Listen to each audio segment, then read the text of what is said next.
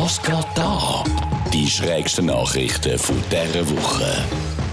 Ein deutsches Gericht hat festgehalten, Techno ist Musik. Das Ganze hat einen finanziellen Hintergrund. Clubs können so die gleichen Steuerabzüge geltend machen wie auch Konzertlocations. Und ich habe dann Bilder noch vor dem Gerichtsgebäude angeschaut und einen Haufen lange Gesichter bei Rock- und Metal-Fans gesehen.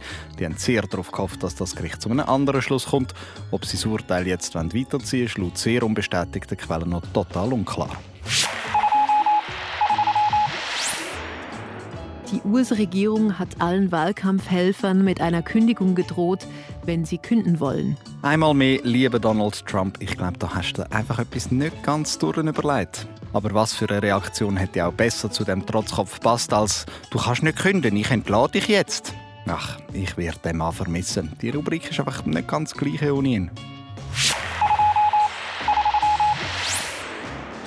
Eine französische Schule hat Eltern mit einem Schild darauf aufmerksam gemacht, dass es verboten ist, die eigenen Kinder über einen Zaun in die Schule zu schmeißen. Bei der Schule gehen beim Schulanfang die Tore zu und rund um die Schule ist ein höher abgeschlossener Haken. Wenn jetzt aber halt Eltern zu spät kommen, um ihre Kinder abliefern, dann haben sie offenbar einmal nichts anderes gewusst, als die einfach über den Haken zu rühren.